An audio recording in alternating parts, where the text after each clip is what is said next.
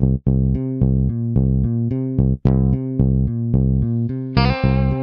the Pitch. Der Sportpodcast mit Benny und David.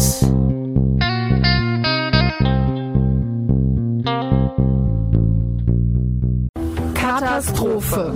Ein WM-Podcast abseits der Plätze. Ein Projekt von On the Pitch, der Sportpodcast und Herz 879. Und damit begrüßen wir euch zum besten Podcast dieser Weltmeisterschaft. Herzlich willkommen zu Katastrophe.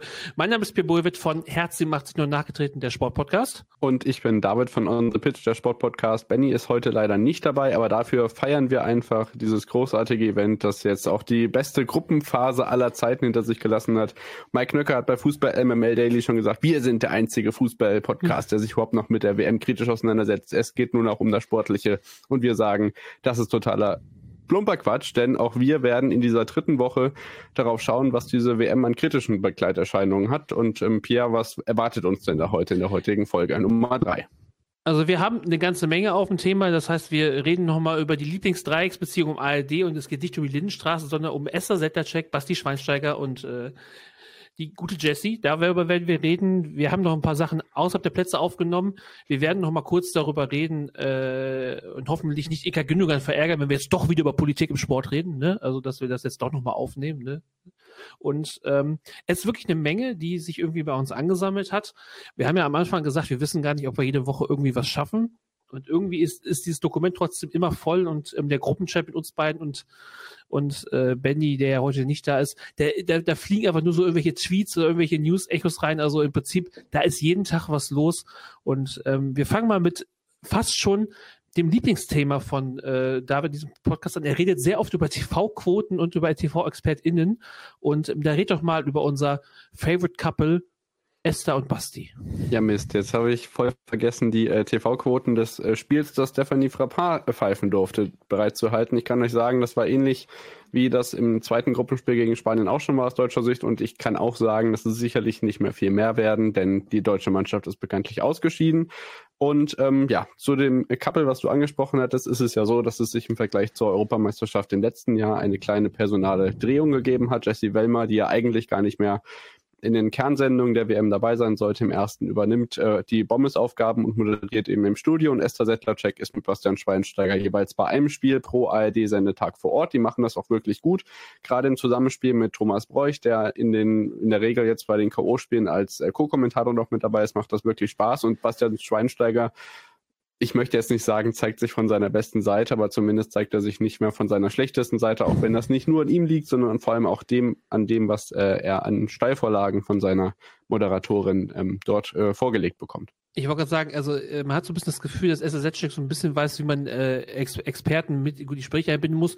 Gut, wenn man das vier Jahre lang mit Lothar Matthäus bei Sky machen muss, ne, dann weiß man irgendwann auch, wie der Hase läuft. Aber ähm, das Ganze ist einfach angenehmer zu schauen, in meinen Augen, unabhängig davon. Und, ähm, und vor allem, äh, SSZ hat ja auch viel Lob dafür bekommen, dass sie Oliver Bierhoff so richtig schön hat, gebraten hat nach, nach dem Ausscheiden. Also ähm, kritischer Sportjournalismus ist ja wirklich selten geworden. Das, das Einzige, wo ich dieses Jahr das öfter gesehen habe, war Peter Der im Formel, der äh, bei der Formel 1, wenn er durchs Paddock gelaufen ist, äh, auch gerne mal den Kollegen äh, mal, mal die Meinung gesagt hat und dementsprechend freuen wir uns, dass es da so kritisch ist. Allerdings gibt es aktuell in den sozialen Medien einen Aufschrei, denn man wünscht sich doch noch eine Expertin zurück, die vor allem während der Frauen, die vor allem äh, letztes Jahr bei der Europameisterschaft viel Aufregung sorgt, nämlich Almut Schuld positive Aufregung. Richtig, also, äh, ähm, ja. also was das anbetrifft, um mit deinem lieben Freund Peter Hardenacker weiterzumachen, ähm, muss man ja einfach festhalten, dass Almut Schuld natürlich auch bei dieser WM dabei war und jetzt aus persönlichen Gründen eben nicht dabei war und stand heute eben nicht klar ist, ob sie das bei den Viertelfinalpartien und den darauffolgenden Partien im Halbfinale und im Finale ähm, das Spiel um Platz drei wird ja nicht im Free TV übertragen, weil die deutsche Mannschaft da eben nicht dabei sein wird. Ähm, ist eben nicht klar, ob Almut Schuld dabei ist. Und ich finde, Sammy Kedira ist natürlich auch irgendwie so ein bisschen schlaftablettenmäßig unterwegs in den letzten Tagen, während Thomas Hittelsberger natürlich so, ähm, ja, unsere Freundin vom Springer Vertra äh, Verlag haben geschrieben, ähm, ja, der Chefkritiker in der Sportschau ist. Ähm, ich finde, das ist ein bisschen arg reduziert und ähm, mal wieder nicht zutreffend. Aber natürlich ist es schon eine wahre Erfrischung, wenn der Almut Schuld in der Runde dabei sitzt, gerade wenn es um die Tipps geht. Da ist schon immer ganz äh, lustig, wenn sie da dabei ist. Ich hoffe ja einfach, dass Herr Hittesberger bald einen neuen Job hat. Oh, ja, das war eine Nämlich- Überleitung. Sie hörten eine Überleitung mit Pierre Boivin. nem, Bitte nämlich den fort. von Oliver Bierhoff, der, äh, naja, äh, man hat ihn freundlich gebeten, seinen Posten zu räumen. Äh, er wollte nicht und jetzt hat man sich auf eine Vertragsauflösung geeinigt, die den DFB wohl richtig Asche kosten soll. Man, es gibt natürlich keine Zahlen, aber ähm, es ist wohl so gewesen, soll wohl so gewesen sein, dass man gesagt hat, hier Olli, ne, also Nationalmannschaft mach's nicht mehr, Akademie darf's noch machen. Olli hat gesagt, nö, Ja. und dementsprechend ist, äh, sind dort Köpfe gerollt. Dann hat Hansi Flick etwas gemacht, was ich sonst so von Mattia Binotto kenne, au- äh, aus der Formel 1. Die verweisen heute da. Er hat etwas sehr Unkluges vor einer Kamera gesagt, nämlich äh, er hat direkt äh, die Gerüchteküche angehaucht, weil er sich sehr bestürzt über den Abgang von Oliver Bierhoff gezeigt hat und quasi so indirekt seine eigene Zukunft in äh, Frage gestellt hat. Und dann nach der Krise zum DFB kam raus, bleibt alles so, wie es ist. Ich muss ehrlich sein, finde ich schade. Aber das ist nur meine persönliche Meinung. Genau, ähm, der DFB kommuniziert, wir haben weiter vollstes Vertrauen in Hansi Flick. Ich finde das eigentlich auch äh, erstmal keine schlechte Sache. Natürlich gab es den ein oder anderen Fehler. Die ähm, Gündogan Goretzka Auswechslung ist schon ähm, ja oft genug angesprochen worden. Ich glaube, da müssen wir jetzt nicht jedes Thema ähm, ja, evaluieren. Nee. Ich finde eher, dass die großen Probleme auf anderen Ebenen liegen als ähm, auf der Bundestrainerposition. Dass wir frischen Wind auf der Managerposition brauchen, ist, glaube ich, wirklich keine Überraschung mehr. Und das, was, glaube ich, gerade den deutschen Fußball wirklich entscheidend bewegen könnte, ist der DFL-Posten und da wird sich eben auch was tun. Ähm, ohne da jetzt die großen Personaldiskussionen anfangen zu wollen, gibt es natürlich ähm, Kandidaten, die da jetzt genannt werden. Unironischerweise zum Beispiel Steff Stefan Effenberg von Bastian Schweinsteiger genannt worden. Also es gibt da wirklich Menschen, die will man auf beiden Posten überhaupt nicht sehen, aber auf der anderen Seite gibt es auch Posten, die man sich oder Menschen, die diese Posten übernehmen könnten, die man sich wünscht, die aber ja nicht verfügbar sind, die schon Ich hab- gesagt haben, dass sie nicht verfügbar sein wollen. Ich habe für den Posten der DF des DFL-Präsidenten und Präsidentin einen sehr interessanten Namen gelesen, den ich mir sehr gut vorstellen könnte, nämlich Nadine Kessler. Ja, aber den habe ich auch noch nicht so oft und so prominent gelesen. Ja, Deswegen äh, glaube ich, bleibt das auch beim Geheimtipp. Ja, also ich, äh, ich würde, äh, ich sag mal, irgend, es wird irgendjemand machen, äh, von dem man das von, von nicht glauben kann. Mal gucken, also das ist ja auch erstmal jetzt, DFL ist ja auch nochmal Deutsche Fußballliga, ne? Das ist ja auch dann irgendwie noch alles so ein bisschen komisch. Mal gucken, das wird erstmal interimsweise übernommen und so richtig, ich sag mal auch, äh, dass man jetzt äh, die Kollegin, dessen Name mir gerade nochmal sagen kannst, wer hat gerade, wer durfte gerade ihren seinen Posten räumen, wer war jetzt gerade nochmal Donate Hopfen. Donate Hopfen, die ja äh, ihren Posten räumen musste, weil sie ein, zwei Sachen nicht so klug entschieden hat, wo ich sagen muss, es gibt genug Leute beim DFB, die in den letzten Jahren viel mehr Dreck verzapft haben und viel länger ihren Jobs hingen. Ne? Also ich glaube, äh, da hat man auch so ein bisschen versucht, ein Exempel zu statuieren, aber äh, das ist nur meine Meinung und ich glaube, wir wollen uns auch nicht so lange mit dem DFB und der DFL aufreißen, weil das deprimiert mich nur. Hansi Flick wird versuchen, den Dreck aus dem Karren zu ziehen und ähm, wenn es dann irgendwann was zu verkünden gibt, was das Thema DF, äh, DFB-Manager gibt, dann hört ihr es auf jeden Fall bei den Jungs von On the Pitch, der Sportpodcast. Das auf alle Fälle. Ähm, und die DFL-Führung wird jetzt erstmal als Doppelspitze übernommen von Axel Herrmann als Eintracht-Vorstand, dem ich erstmal gratuliere zu dieser doch äh, wertvollen Aufgabe. Ich hoffe, es geht in die richtige Richtung. Und das Ganze zusammen mit Oliver Lecky vom SC Freiburg. Aber Pierre, du sagst es schon, wir haben noch so viel auf unserer Liste und kommen wieder näher zum Turniergeschehen an sich. Und ähm, ich möchte unbedingt noch ein Thema anschneiden, das nicht direkt was mit der Katar-WM zu tun hat, aber mit äh, einem Thema, was wir in den letzten Wochen auch schon ausgiebig besprochen haben. Und zwar sind das die äh, Revolutionsbestrebungen im Iran. Und eine der Frauen, die sich eben im sportlichen Geschehen in diesem Jahr hervorgetan hat, eben weil sie an ähm, internationalen Wettbewerben, in diesem Fall den Olympischen Spielen, auch schon im letzten Jahr in Tokio teilgenommen hat und da ohne, ähm, ohne ähm, Kopftuch angetreten ist. Und da natürlich auch auf wirklich negative Begleitumstände bei dem Regime gestoßen ist, ist jetzt zutage gefördert worden, dass äh, das Regime das Elternhaus von Elas Rekabi zerstört hat in, im Iran. Ähm, also auf der einen Seite se- lesen wir jetzt in manchen Nachrichten doch positive Hoffnungen, was diese Bestrebungen angeht, aber immer wenn ich sowas lese, jetzt ähm, überschattet das bei weitem, dass die Sittenpolizei angeblich ähm, abgeschafft äh, werden wird, weil ich meine, die Gesetze, die die ausführt, äh, gibt es ja immer noch. Also, ah, das ist alles schrecklich. Diese, diese ganze politische Situation im Iran, die ja so ein bisschen äh, auch überschattet wurde von dem, dass die Nationalmannschaft positive Schlagzeilen geschrieben hat bei der äh, Weltmeisterschaft und auch ein paar Zeichen gesetzt hat.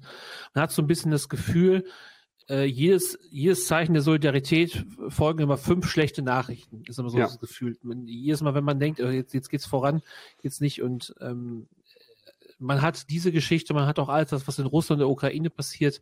Also man hat immer so ein bisschen das Gefühl, ähm, dass ja eigentlich das, was man, was die, was Herr Infantino am liebsten hätte, dass äh, es nur Fußball geredet wird und die Fußball die geborene Ablenkung sein sollte und der Fußball unpolitisch sein soll, ist er genau das eben nicht. Und das merkt man bei diesem Turnier und das merken wir auch daran, dass wir, obwohl es hier eigentlich um dieses Turnier geht, ähm, wenn man über die iranische Nationalmannschaft spricht, auch immer über die politische Situation in dem Land gesprochen wird.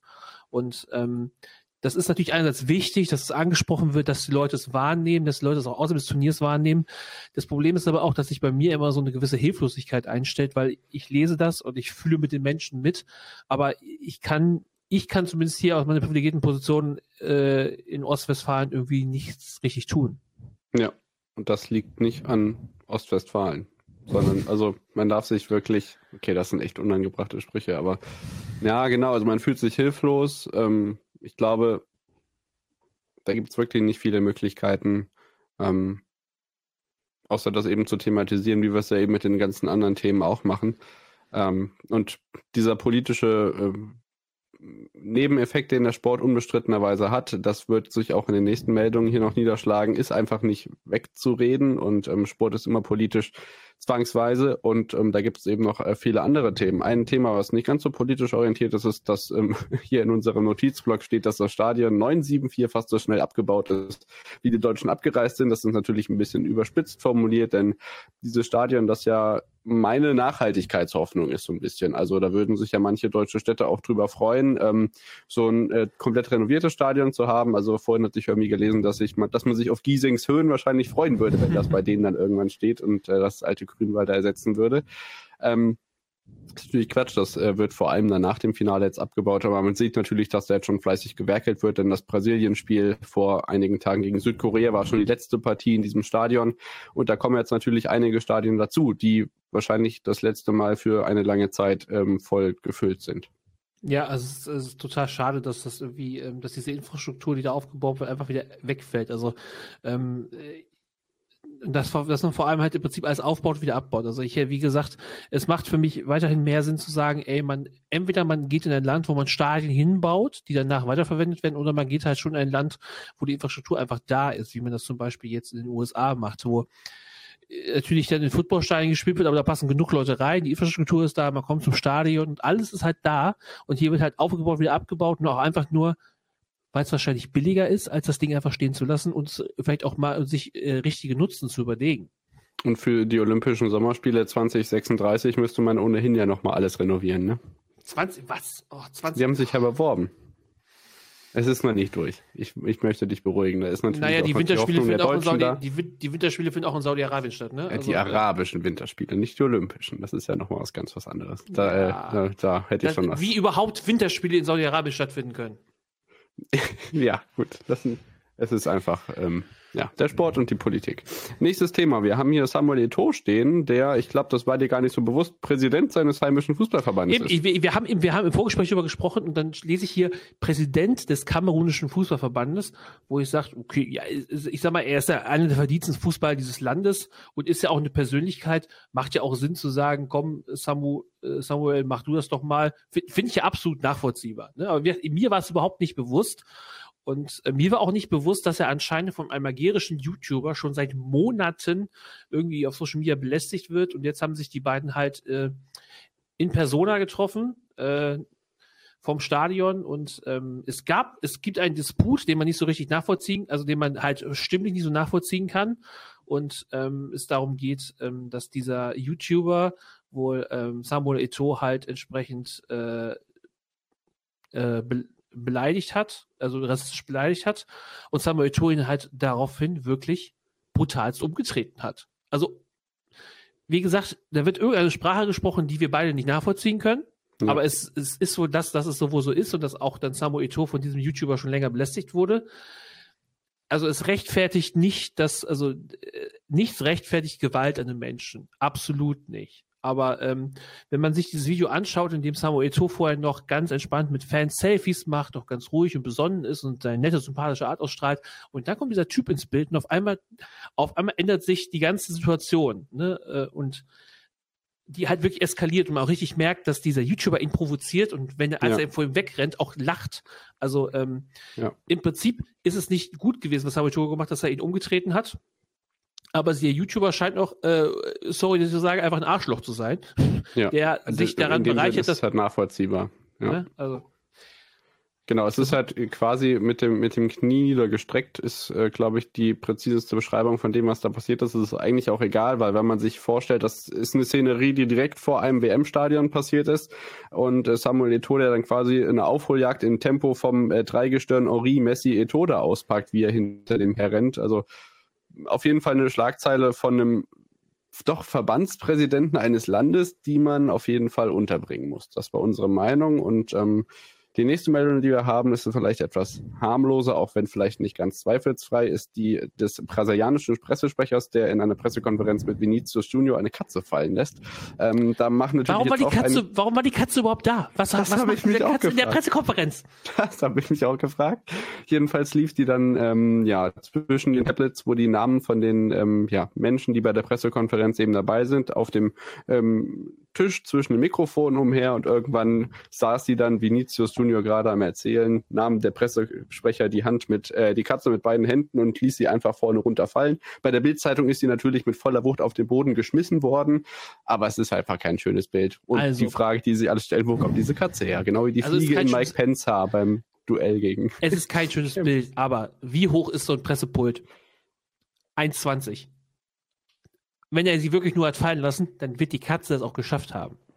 Ne? Ja. Also äh, da machen die Kollegen vom Axel Springer Verlag aus wieder aus einer aus einer äh, aus einer Mücke einen Kater oder keine Ahnung, wie das wie das Sprichwort eigentlich richtig geht. Ähm, also mein Gott, der der Pressesprecher hat halt instinktiv gerne gesagt, so die Katze muss jetzt hier weg, damit wir unsere Pressekonferenz weiterhalten können. Und wie gesagt, die große Frage dürfen sich eher die Sicherheitskräfte stellen, warum eine Katze in einem Presseraum ist. Ja. Also Ich habe hab keine Ahnung. Also ich, ich war ja schon ein paar Mal auf dem Presse, im Presseraum in der Sugar Arena, äh, außer trockenen Butterkuchen und Kaffee habe ich äh, äh, war nichts gesehen und äh, auch keine Tiere oder ähnliches. Ne? Also ich, ich weiß auch gar nicht, aber wie, also vor allem, ich, ich versuche nach, mein Gedanke ist ja immer, bis zu diesem Presseraum ist ja ein Stückchen, die müssen nur irgendwelche Treppen hoch und dann so ins Stadion rein, ne? dass da auch niemand unterwegs schon gesagt hat, da läuft eine Katze rum, ach, ja, ist schon okay. Ne? Aber die Sicherheitskräfte waren ja auch nicht sehr bedingt äh, darin, Samuel tot zu beschützen. Also von daher Ja, lassen, wir- lassen, lassen wir die Katze Katze sein. Genau, waren vielleicht auch einfach damit beschäftigt, die Einlasskontrollen, die bei diesem Turnier auch wieder überhaupt mal nicht funktioniert haben. Unter anderem bei einem spanischen Spiel habe ich wahre Tumulte vor den Stadiontoren gesehen, dass es mit dem Einlass hinten und vorne nicht funktioniert hat. Also es gibt Schlagzeilen überall. Dann haben wir noch, ähm, was Benny in unsere Gruppe geschickt hat, der hat sich ja auch mit dem, mit dem Israel-Palästina-Konflikt auseinandergesetzt ähm, in den letzten Tagen und Monaten, auch was die Uni angeht. Und da ist es wieder, ähm, ja, zumindest emporgekocht, dass die marokkanische Mannschaft nach dem unbestrittenen sportlichen Erfolg, den sie ja wirklich haben, ähm, die Spanier rausgeschmissen im Elfmeterschießen, dann mit Palästina-Flagge auf dem, auf dem Spielfeld waren nach dem Spiel. Also Politik und Sport lässt sich einfach nicht trennen. Also auch sehr schöne Geste der Marokkaner, die wirklich auch die Spanier so ein bisschen äh, runtergekämpft haben und ähm, wo ja im Endeffekt auch so viele Sachen noch nachher rauskamen, unter anderem, dass es wohl eine Szene gibt, wie Koke ähm, an der Bank steht und ähm, seine eigene Mannschaftskameraden beschwichtigt, langsam zu machen, weil sie wissen, dass das Ergebnis der deutschen Mannschaft dazu reicht, dass sie Zweiter werden in der Gruppe, um halt entsprechend vielleicht nur Zweiter in der Gruppe zu werden, um gegen Marokko zu spielen. Und Luis Ja. Enrique hat ja auch zu Protokoll gegeben, dass seine Spieler jeden Tag 1000 Elfmeter schießen müssen im Training. Ja. Das hat ja richtig gut funktioniert. Er ist Und jetzt es- übrigens auch zurückgetreten. Es gibt schon einen Nachfolger. Luis Enrique ist auch nicht mehr Trainer der spanischen Nationalmannschaft. Also ähm, vielleicht liegt es Ja. an dies, genau diesem Ausspruch. Ja, also auch im Moment, die, was die Trainer in den letzten Tagen, also was jetzt aktuell so Trainer pressemäßig rumging, ich weiß nicht, hast du dieses wunderschöne Zitat von Louis, hast du diese Pressekonferenz von Louis van Gaal gesehen? Nein, aber du darfst mir Oh. sicherlich davon erzählen. Also, André Di Maria hatte eine Presse, hat ein Interview zu Protokoll gegeben, dass Louis van Gaal der schlimmste Trainer gewesen ist, den er je hatte. Und der war halt, während er André Maria eine relativ kurze und schäbige Zeit bei Manchester United verbracht, währenddessen war Louis van Gaal der Trainer. Mhm. Und ähm, natürlich wurde Louis van Gaal darauf angesprochen während der Pressekonferenz und ähm, hat halt nur gesagt, was doch Quatsch, ne? Also das ist doch, äh, da waren ja auch andere Leute da, ne? Memphis, Memphis Depay war zu der Zeit auch da und der ist jetzt bei mir in der Nationalmannschaft und wir küssen uns zur Begrüßung auf den Mund, ist doch alles gut. das hat er genau so gesagt in der Pressekonferenz. Also Louis van Gaal, menschlich ein bisschen schwierig, aber Nicht er immer einfach, ja. menschlich nicht immer einfach, aber er spricht zumindest immer ehrlich in die Kamera, was er denkt. Und das ist ja, das, das finde ich, das äh, finde ich auch bemerkenswert. Also ich sag, als Mensch und als Trainer ist er wahrscheinlich schwierig. Menschen mehr gibt es zu Protokoll, aber so als als das als the Fire Beast Das von, war ja von, der, Beast. von der Säbener Ja. Straße, ne? Der, der Münchner Rathausbalkon 2010 im Mai. Ich Ja. kann euch das YouTube-Video nur allen ans Herz legen. 2010, 2010. wo sie das, da haben sie das Champions League Finale verloren. Oh. Ja, 11 und 12 ist Dortmund Meister geworden und 9 war nicht Louis van Gaal. Müsste 2010 Vielleicht von ganz Europa. Von ganz Europa. So, wir kommen also- wieder zum Ernst der Sache zurück, Pierre. Ja, wie gesagt, es ging um Trainer so gut. Ich, ich habe ich hab das heute gesehen. Ich habe mich genauso also genauso kaputt gelacht wie du, dass äh, dass diese dass diese Pressekonferenzen auch so ein paar Sachen mitbringen, äh, die positiv sind. Was man auch noch herausmerken kann, ist, dass ähm, Kylian Mbappé, der jetzt öfter mal äh, Man of the Match Awards bekommt, es tunlichst vermeidet, sich mit dem Budweiser Logo zu präsentieren Mhm. was äh, die ja diesen Award präsentieren und ähm, er sich auch aktuell immer vor so vor so Sponsorenwände stellt, immer so stellt, dass man Budweiser nicht sieht, was die bei Budweiser so semi gut finden. Ja, und welches Gesicht macht er dabei? Ich hoffe, ein besseres als. Nö, Äh, also er Kai lächelt, Havertz. aber er sagt halt, er möchte halt nicht aktiv äh, für für Biermarken Werbung machen aufgrund seiner Vorbildfunktion. Das Logo von Qatar Airways sieht man da hingegen immer sehr gut, wenn er vor Okay. der Kamera steht. Ne? Also Ja, das kennt er ja schon. Eben, also ähm, ich weiß nicht, ob man, ob man sich als Moralapostel hinstellen kann, wenn man für den, für, wenn man für den größten Katari-Club spielt und vor allem 200 Millionen Euro Handgeld bekommen hat für eine Vertragsunterzeichnung von diesen Typen.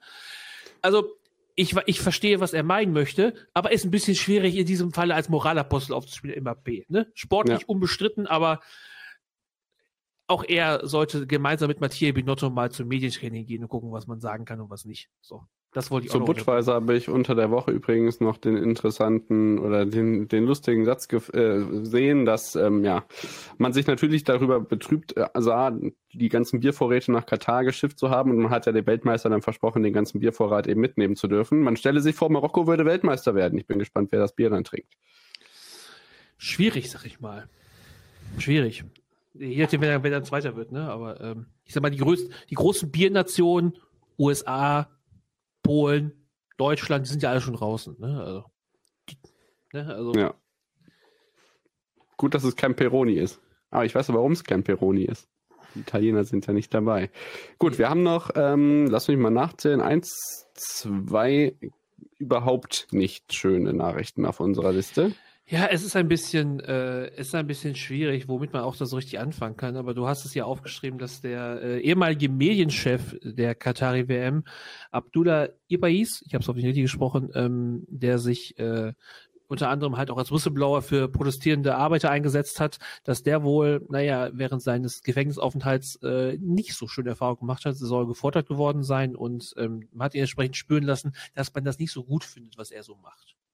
Genau, die Gegenseite ähm, hat sich dazu jetzt noch nicht wirklich geäußert, aber es ist wirklich die Familie von Ibais, der, die jetzt eben in mehreren, ähm, auch in Medien, mehreren Medienhäusern, das Ganze wird schon seit Wochen ähm, verbreitet, ähm, zum Beispiel in einem ja, dunklen, kalten Loch eingesperrt worden sein soll und ähm, ja, die Klimaanlage als Waffe so ungefähr genutzt werden sollte, um es einfach unerträglich kalt machen zu lassen, um da eben diesen Folteraspekt dann hervorzuheben. Also es ist einfach nur schauerlich, was da abgeht. Also das ist ja dann wahrscheinlich einer, der sich wirklich mal dazu bekannt hat, dass da eben nicht alles so läuft, wie man sich das vorstellt. Und ähm, ja, das ist die Reaktion, die dann eben zumindest jetzt postuliert wird. Ich habe keine Bestätigung gesehen, aber ähm, irgendwo müssen diese Gerüchte ja auch herkommen.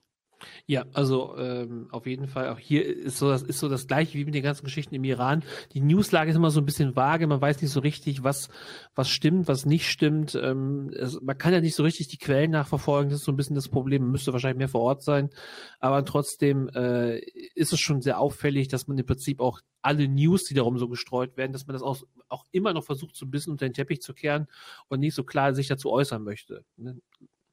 Aus der Position logisch, aber halt trotzdem scheiße. Ja, absolut. Dann ähm, kommen wir zu einer Äußerung von Nasser El-Khatter, der auf eine Frage geantwortet hat. Folgende Antwort. Ich lese einmal seine Antwort vor. Wir haben eine erfolgreiche Weltmeisterschaft und darüber möchten Sie sprechen. Der Tod ist ein natürlicher Teil des Lebens, ob bei der Arbeit, ob im Schlaf. Ein Arbeiter ist gestorben. Unsere Kondolenz äh, gilt der Familie, aber es ist schon seltsam, dass Sie mich als erstes auf diese Frage ansprechen. Welche Frage hat er bekommen, Pierre? Ja, es ging, es ging darum, dass äh, bei Arbeiten im saudi-arabischen Ressort ein Arbeiter äh, gestorben ist. Man vermutet, dass das Ganze am mangelnden Sicherheitsbeschränkung ist, weil er es wurde aus, einer, aus, einem, aus einem Lift auf eine Rampe gestürzt und trug weder Sicherheitsgurt noch einen Helm. Ähm, und vor allem das Ganze ist halt von äh, The Athletic aufgedeckt worden aus, aus UK. Die haben das, die ganze Sache auch News rausgebracht und einen Tag später ist er halt bei der BBC, also bei der größten Station, beim größten Mediensender überhaupt in UK darauf angesprochen worden. Und ähm, David hat es gerade vorgelesen, ähm, um es, um es richtig wirken zu lassen, muss man sich seinen Gesichtsausdruck anschauen, weil er hat wirklich wie ein beleidigtes Kind reagiert. Also er war wirklich patzig und äh, auch in einer Position, wo ich sage, ich habe irgendeine Art von Funktion hier. Ich bin Qatar World Cup CEO. Unabhängig davon, ähm, ob er die Frage unergebracht findet, finde ich, muss er souveräner reagieren. Unabhängig davon ist das, was er sagt, absolut Bullshit. Ne, also, da, also da ist, da ist ein Mensch gestorben, wahrscheinlich aufgrund mangelnder Sicherheitsvorkehrung. Und seine Argumentation ist, der Tod gehört zum Leben dazu. Das hilft der Familie auch richtig, ne, die jetzt vielleicht um Vater, um Bruder, um Sohn trauern. Also, ja. Ich finde das, also, also ich, ich versuche immer nachzuvollziehen, was in den Köpfen dieser Menschen vorgeht, die ob sie immer vergessen, dass sie vor Kameras sind, dass diese Nachricht tausendfach geteilt wird und dass ihnen das um die Ohren gehauen wird. Ich, vers ich versuche das immer nachzuvollziehen. Und offenkundig und, scheiterst du genauso daran wie ich. Also ich verstehe auch nicht, ähm, Oh, für mich kommt auch immer dieser Zwischenton durch, von wegen, also er sagt ja, der Tod kommt auch im Schlaf vor. Wir haben ja auch Berichte gelesen von, von äh, zu Recht erschöpften äh, Zwangsarbeitern, die beim Stadionbau und anderen Baustellen beschäftigt waren, die aufgrund von Erschöpfungssymptomen eben, ja, wo ihnen die paar Stunden Ruhe am Tag, wenn sie mal welche hatten, auch zum Verhängnis geworden sind. Auch dieser Zwischenton möchte nicht so ganz aus meinem Kopf verschwinden. Ne, also ich empfehle euch sehr, ähm, dem, dem geschätzten Kollegen Adam Crafton äh, euch, euch mal auf äh, Twitter zu Gemüse zu führen. Der arbeitet äh, für die Athletic und hat das Ganze so ein bisschen in so einem langen Thread aufgeführt. Unter anderem auch wohl, wo es darum geht, was wohl passiert ist. Ne? Also ähm, äh, dass halt verschiedene Quellen halt sagen, ähm, dass niemand äh, da war, der sie bei dem Job geschützt hat und dass er kein, kein Sicherheitsgurt getragen hat und dass er auch keinen Helm getragen hat und man halt nicht weiß, ob es von der arbeitenden Firma, die da verantwortlich ist, überhaupt ein Angebot bekommen hat. Also im Prinzip klingt es so, als würde die Sicherheit der Arbeiter und Arbeiterinnen, die dort sind, nicht äh, die höchste Priorität genießen.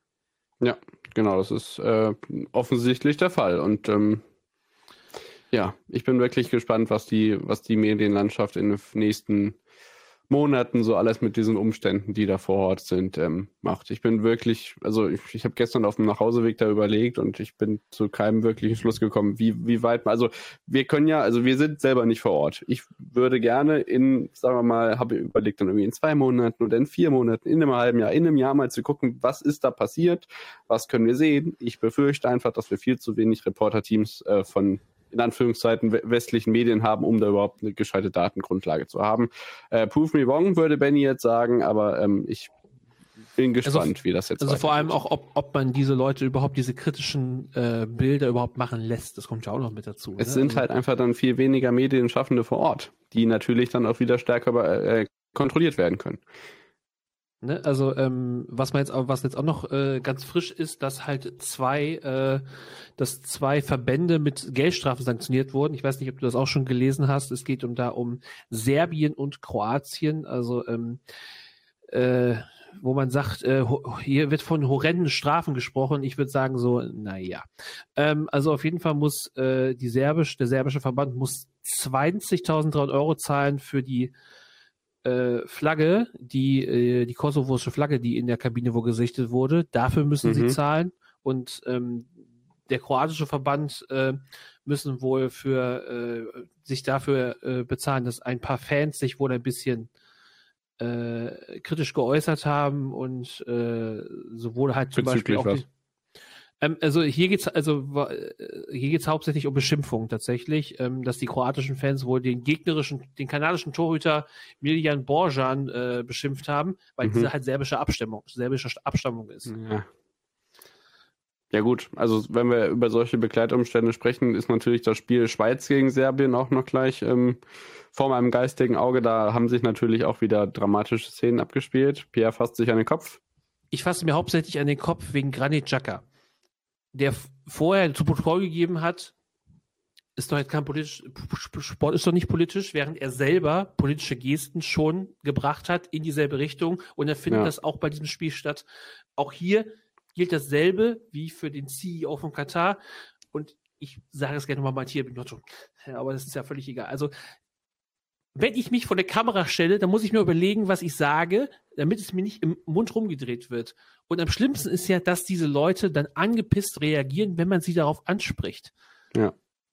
Dieser Mann ist der Kapitän der Schweizer Nationalmannschaft. Und ich erwarte von ihm, dass er sich intelligent verhält, wenn er sagt, was er meint und sich und halt auch überlegt, was das für Konsequenzen hat, sowohl für Sportler und Sportlerinnen, die das sehen, für Leute, die für diesen Sport, die das sehen, aber vielleicht auch irgendwelche Kinder, die denken, oh, der, der hier der Granit, der ist doch bei uns der Kapitän, hat das gesagt, das ist doch, ist doch ein guter Junge. Von dem will ich ein Trikot haben. Ne, von dem will ich ein Trikot haben. Ja. Äh, Verstehe ich. Vorbildfunktion, also, Leute. Vorbildfunktion. Richtig, Vorbildfunktion. Ähm, da Vorbildfunktion ist noch ein gutes Thema, um nochmal über unser Lieblingsthema zu reden, nämlich One Love. Äh, das ist wohl, dass diese ganze One-Love-Debatte wohl die deutsche Nationalmannschaft entsprechend wirklich wohl belastend haben soll intern. Das, was, ähm, dass sie sich da ein bisschen mit alleine gef gelassen gefühlt haben, was DFB auf sie abgewälzt hat. Ich kann schon mir denken, dass das Ganze belastend ist, aber trotzdem finde ich das ein bisschen einfach. Ähm, vor allem, äh, weil ich glaube, dass man diese One Love Geschichte jetzt ein bisschen äh, zum falschen Anlass nimmt, um zu erklären, warum diese Mannschaft sportlich versagt hat, dass man irgendwie sich irgendwas nimmt, was von außen reinkam. Ja. Ähm, Pure das, Verblendung. Ne, äh, mein Opa hat, hat, immer gesagt, wenn der Bauer nicht schwimmen kann, ist die Badehose schuld. So fühlt sich das ein bisschen an. Also damit, mit deinem Opa hätte ich mich gerne unterhalten. Ich glaube, der hat schon äh, einige äh, sinnhafte Zitate in dieser Podcast-Reihe ähm, durch deinen Mund zum Besten geben dürfen. Danke dafür. Ähm, also ich finde, klar ähm, ist jetzt bei dieser äh, Flick-Bierhoff-Sache wieder betont worden, dass die beiden sich natürlich sehr verstehen, dass sie gut kooperieren, dass Flick ja erstmal traurig ist, dass Bierhoff nicht dabei ist. Aber jetzt wieder zu sagen, ja, die Mannschaft war damit nicht einverstanden, da kam ja auch wieder diese Beratungsagentur dann plötzlich aus dem Boden gesprießt und dann, vielleicht kam das ja gar nicht aus der Mannschaft, diese One-Love-Debatte und wer wollte mitmachen, wer wollte eigentlich nicht mitmachen. Dann haben andere gesagt, ja, ich will mich eigentlich politisch gar nicht äußern, mussten dann aber doch mitmachen, weil eben alle dabei waren. Also ich habe das nicht ohne Grund, ehrlich gesagt, heute nicht nochmal auf unsere Liste drauf geschrieben, weil mich das alles nur noch ankotzt. Und jetzt nur, also schon als das angefangen hat, dass mir in den Tagesthemen auf Platz 1 die One Love Binde gehabt hat. Es ist einfach sowas von nicht zielführend. Aber ich finde es wichtig, weil der DFB seit Jahren beim Thema Kommunikation wirklich nur Scheiße herumbringt. Ja, und das ja. halt, und man halt auch dann das, äh, dass es auch seit irgendwie seit zehn Jahren keinen DFB-Präsidenten gibt, der sich mal vernünftig vor der Kamera stellen kann oder und, und am Ende nicht korrupt ist. Das ist doch genau was, also da wird erst dagegen geschoben, lässt man sich noch schön mit Gigi Infantino auf der, auf der, auf der Tribüne ablichten und äh, spricht so wie, wie zwei Jungs nach fünf Krapper, keine Ahnung. Äh, also der DFB macht halt insgesamt keine gute Figur äh, in der Außenwirkung, dieser ganzen Geschichte mit Bierhoff, auch dieses, dieses Ding mit Flick, diese komische Krisensitzung, die da abgehalten wurde, nur um zu verkünden, äh, wir haben eigentlich nichts zu verkünden, bleibt alles so, wie es ist. Ähm, und ich bin mal gespannt, was da jetzt so passiert und ob das Ganze, ähm, inwiefern halt diese Weltmeisterschaft wirklich Auswirkungen darauf hat, wie der DFB sich aufstellt, wie sich diese Mannschaft aufstellt. Und ähm, ich, ich persönlich nicht glaube, dass Hansi Flick bei der Europameisterschaft noch Trainer der deutschen Nationalmannschaft ist. Hot Take! Hot Take! Ist, ja, das ist zumindest kein abwegiger Gedanke. Ich weiß auf jeden Fall, dass sich in den nächsten Monaten bis zur Europameisterschaft, die ja dann doch irgendwie so ein bisschen Heimflair-Feeling aufkommen lassen wird. Allerdings glaube ich nicht wirklich großartig vorher, sondern wirklich relativ kurze Zeit vorher, wenn man vielleicht merkt, huch, ich wohne in Hamburg, hier sind ja EM-Spiele. Huch, ich wohne ja in der Nähe von Frankfurt. Vielleicht gucke ich mal, wenn da Serbien gegen äh, Holland spielt. Nee, die sind bestimmt nicht qualifiziert, keine Ahnung, dass ich da vielleicht mal vorbeikomme. Aber was sich wirklich lohnen wird, ist der Blick auf die allseits geliebten TV-Quoten, weil ich glaube, die werden tatsächlich noch schlechter als in den letzten Löw-Jahren. Also es bei, geht einfach allen am Arsch vorbei. Ganz ehrlich. Ja. Ich, ich kann alle nach, also es gibt ja auch genug Leute, die in den letzten Jahren schon keine Nationalmannschaftsspiele gesehen haben. Und ich kann mir nicht vorstellen, dass irgendjemand durch diese Newslage der letzten Monate, egal wie man zur WM steht, jetzt sagt, ach, vielleicht beschäftige mich doch mal damit und sei es nur was das für eine, was das für eine Atmosphäre ist, die ich da auf der Bank beobachten kann oder welche Interaktion da zwischen Management und Trainer und Mannschaft stattfindet. Es ist einfach nicht mehr. Ja, vor allem, es, gibt ja, es gibt ja auch keine Spiele zu schauen, weil keine EM-Qualifikation. Man hat sich ja bewusst dagegen entschieden, in eine Gruppe beizutreten, in die man das Recht gehabt hätte. Ich weiß gar nicht, wie es die Franzosen gehandhabt haben bei der WM. Ähm, ich weiß nur, dass es auf jeden Fall schon beide Lösungen gegeben hat. Ich hätte es sportlich nachvollziehen können. Jetzt hat der DFB gesagt, wir suchen uns dann durchaus nur namhafte Gegner, gegen die wir antreten wollen. Man muss auf der einen Seite bedenken, dass die ja auch Quali-Spiele zu spielen haben. Also muss es dann interkontinental sein. Dann kommt die Umweltfrage, wie sie also. Und aber vergiss nicht, es gibt ja noch die Nations League. Ja, schön also äh, wie du schon sagst, also irgendwie so, dass der Hype für, ich hasse das Wort, die Mannschaft ja. ist halt einfach nicht da und dass man halt einen Hype generieren kann für eine Mannschaft, die Bock hat, die gut geführt ist, das haben ja nun mal die Frauen gezeigt dieses Jahr. Ähm, mhm. Ich habe da letztens noch beiden drüber geredet und ähm, freue mich sehr doll auf die Weltmeisterschaft äh, die jetzt dann. Australien und Neuseeland. Australien, das werden wieder schöne TV-Zeiten. Ja, das ist ja, das ist, das, äh, das, das kennen wir beide als Formel 1 Veteranen ja sowieso. Also das ist dann halt früher Morgen, dann noch vor der Arbeit am besten und äh, also wir, also ich will es nochmal betonen, wir würden, wir reden hier kein Scheitern der deutschen Nationalmannschaft herbei. Wir würden uns aber wünschen, dass der DFB in seinen Strukturen ein bisschen erwachsener wird und einfach es wieder schafft, irgendwie eine, eine Art von Hype für, für deutsche Nationalmannschaft zu generieren. Und ich vermute, also meine persönliche Vermutung ist, dass man das erst machen kann, wenn man wirklich nochmal irgendeine Art von Trainer installiert, der auch sowohl die Spieler als auch die Massen mitreißen kann. Ja. Und da hat ja ein gewisser Trainer aktuell keinen Job, den ich mir auf dieser Position sehr wünschen würde. Ja, also ich habe es bei äh, Fußball beim Elf schon gehört. Ich hab, und bei und wir alle kennen es aus unserer FIFA-Manager-Karriere. Man kann auch Trainer eines Vereins und einer Nationalmannschaft zugleich sein. Da gibt es im Moment einen, der im verflixten siebten Jahr Liverpool FC trainiert. Ja, das ist aber nicht, das ist nicht die Lösung, die ich favorisiere. Ja, aber sicherlich eine, die deutlich mehr äh, in den Medien steht als Nadine Kessler als DFB-Präsidentin. Worauf wolltest du hinaus? Natürlich auf Thomas Tuchel. Ja, das habe ich auch schon gehört, aber da schätze ich sogar Jürgen Klopp noch wahrscheinlich ein, weil ich da äh, mit Lukas Vogelsang gehe und glaube, dass sich Aki Watzke sicherlich nicht für Thomas Tuchel aussprechen wird. Ja, dafür muss Aki Watzke den Posten erstmal kriegen. Noch, der kann das, das, auch, der kann auch so da reinreden. Ne? Ich glaube, so erwachsen ist der schon. Du brauchst, du brauchst aktuell eine Person, die zwei Sachen kann. Tabula rasa machen, Klartext reden und mit jungen Spielern arbeiten. Ralf Rangnick der hat ja einen Job bei der österreichischen Nationalmannschaft. Noch. Ne? Also auch Ralf Rangnick und Thomas Tuche sind für mich ähnliche, ähnliche Kerbe, wobei ich Thomas Tuchel für den etwas ich weiß nicht, bessere Menschen halte, ne, ungängigen Typen halte. Fußballerisch sind die beiden top-notch. Immer, also äh, Thomas Tuchel hat äh, nicht umsonst mit Chelsea Champions League gewonnen. Ne? Also um danach entlassen zu werden, weil er sich mit den Kataris angelegt hat. Ja, er wollte halt nicht 4-4-3 äh, spielen. Ne? Also ja. das ist auch partout nicht. Deswegen, äh, jetzt haben wir schon wieder viel zu lange über den DFB geredet. Ne? Es ist furchtbar. Ähm, aber wir haben es trotzdem wieder so hoffentlich so ein bisschen geschafft, alle wichtigen News im Überblick zu schaffen. Wir hören uns dann nochmal nächste Woche. Das WM-Finale ist nächste Woche Sonntag, wenn ich das richtig im Kopf habe. Wir werden vorher nochmal drüber sprechen. Wir haben noch acht Spiele ausstehen bei diesem Turnier.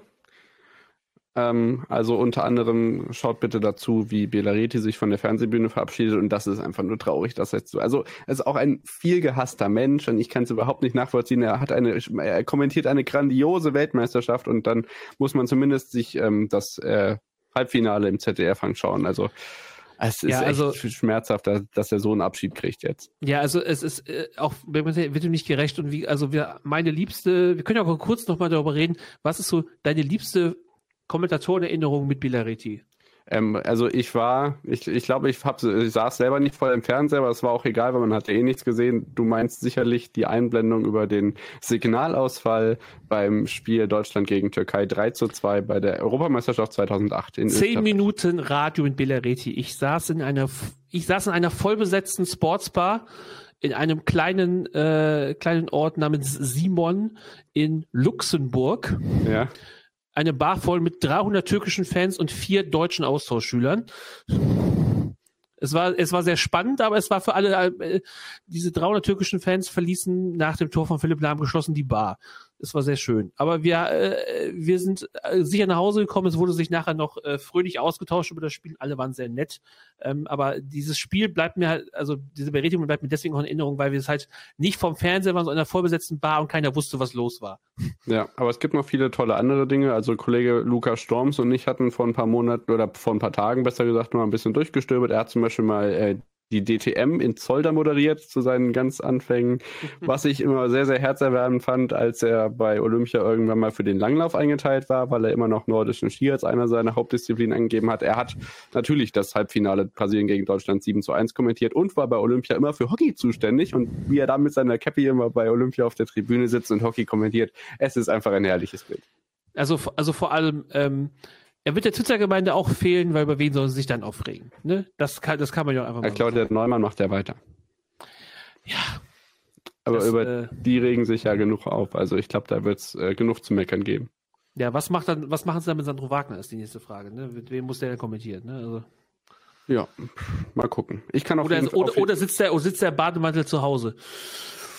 Uh, so, ich habe noch drei Termine, die ihr euch hinter die Ohren schreiben könnt ähm, äh, für nächstes Jahr. 24. Juli 10.30 Uhr, 30. Juli 11.30 Uhr und Achtung, äh, Donnerstag, äh, 3. August 12 Uhr. Ihr könnt froh sein, dass es nicht ähm, zum Beispiel der 25.07. um 4 Uhr morgens ist. Das ist nämlich das Parallelspiel. Ich habe gerade die ähm, Gruppenspiele der deutschen Frauenfußballnationalmannschaft gemacht. Also das ist frühmorgendlich, äh, kann man sich durchaus angucken. Die TV-Zeiten sind gar nicht so schlimm. Ja, mache ich mir, kann man sich da auch im Second Screen auf der Arbeit aufmachen, ne? gar kein Problem. Ne? Also da.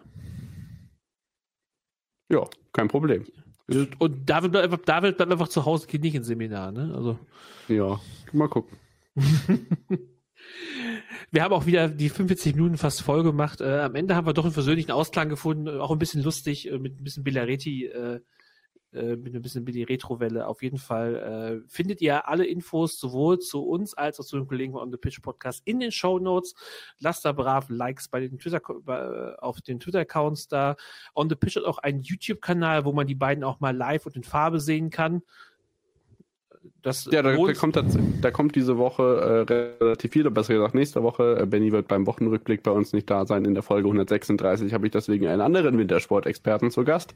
Und am Donnerstag gibt es die Vorschau auf die Darts-WM, wo Pierre ja auch sicherlich den einen oder anderen Blick drauf werfen wird. Also auch da ja, gibt es eine ich Vorschau muss, mit. Ich muss mich noch ein bisschen einlesen. Ähm, nee, du musst dich gar nicht einlesen. Du musst am Mittwoch oder Donnerstag einfach unsere Darts-WM-Vorschau-Folge mit Kevin Barth hören und dann sehen wir uns ja am Ende der Woche noch wieder, weil es gibt ja noch eine Folge Katastrophe in der kommenden Woche. Ja Also volles Programm bei uns und natürlich auch bei unserem YouTube-Kanal. Da dürft ihr gerne vorbeischauen. Überall erreichbar unter ja. onthepitch-pod. Ansonsten ist natürlich bei On the Pitch genug los. Es gibt Wintersport, es gibt Dart-WM. Äh, vielleicht, äh, vielleicht räumen sie dem wundervollen Sport äh, des Eis noch ein bisschen mehr Zeit an in ihrem Podcast. Das kommt mir ein bisschen zu kurz, wie ich finde, aber. Das kriegen wir hin. Die Regular ja, also, Season ist ja bald schon rum. Ja, eben, die Erics ist, ist bald rum und das kann ich hier nochmal ankündigen. Ähm, dass das nächste Ding, was ihr auf diesem Podcast-Feed sehen werdet, ist, wir werden eine Special-Folge machen, wenn die Regular Season zu Ende ist. Ähm, es hat sich ergeben, dass bei uns in der Redaktion mehr Football-Fans sind, als ich dachte. Fast alle Seahawks-Fans. Naja, man kann ja nicht alles richtig machen im Leben, ne? aber auch da äh, werdet ihr bei uns dann was sehen. Und ansonsten sagen wir von dieser Stelle Tschüss. David und Pierre sagen Tschüss und wir hören uns dann nächste Woche zu Katastrophe. Ciao, ciao. Schatz, ich bin neu verliebt. Was? Da drüben. Das ist er. Aber das ist ein Auto. Ja, eben. Mit ihm habe ich alles richtig gemacht. Wunschauto einfach kaufen, verkaufen oder leasen. Bei Autoscout24. Alles richtig gemacht.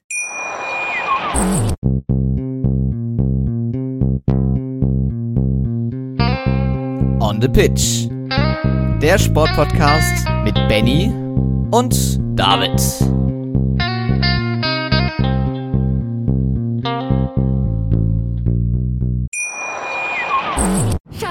Ich bin neu verliebt. Was?